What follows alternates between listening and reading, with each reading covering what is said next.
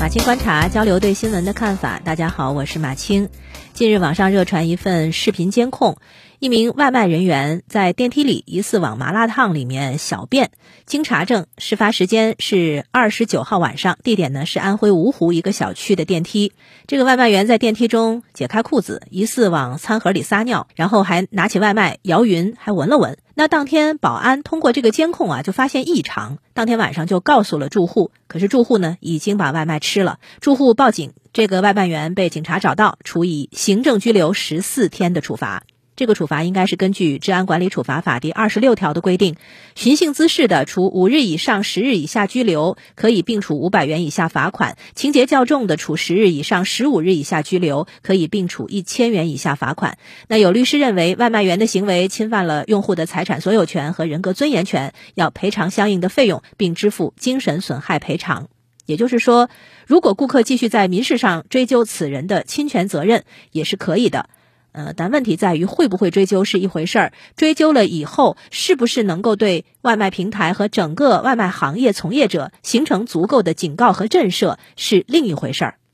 这个外卖员到底为什么会这么干？有一个说法啊，这个说法是来自中国警察在线的微博，他们在转发相关新闻的时候呢，添了一句话：因为差评而在顾客餐盒里加料。可是我仔细看了一下相关报道，里面没有提到差评，没有关于差评的详细说法，不知道事情的前因后果，所以我也不知道这句因为差评而起的话是从何而来的，是真有其事呢，还是仅仅是猜测？当然，有这种猜测也不奇怪。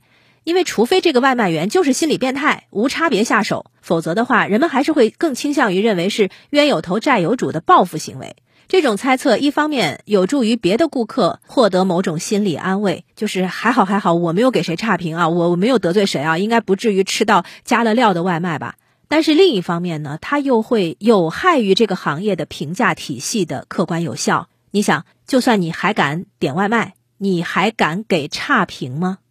因为差评而导致的报复行为不胜枚举。虽然给差评的理由千奇百怪，不全是外卖小哥的错，不全是消费者有理，但是反过来说，给差评是消费者的权利。至于给了差评以后，平台该怎么居中调查和调停，怎么既保护消费者权利，又维护外卖员的职业尊严和合法权利，这是另一回事儿。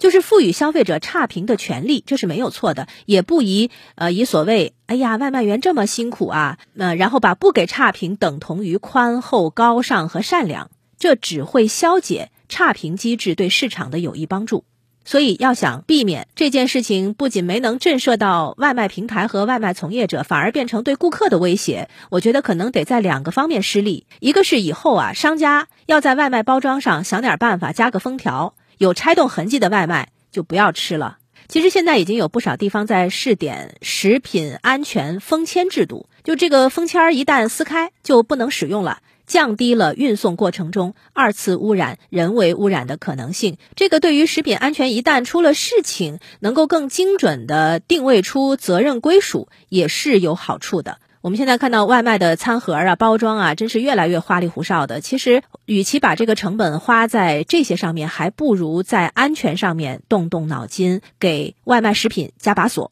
那第二个呢，就是重新梳理一下外卖平台的评价机制，保障消费者的差评权利和信息保密，同时也要给外卖小哥们充分的申诉权，就是平台不要为了减少自己的麻烦，就把差评的全部压力都推给外卖员。那这样的结果只会把顾客和外卖小哥推到交锋的对立面。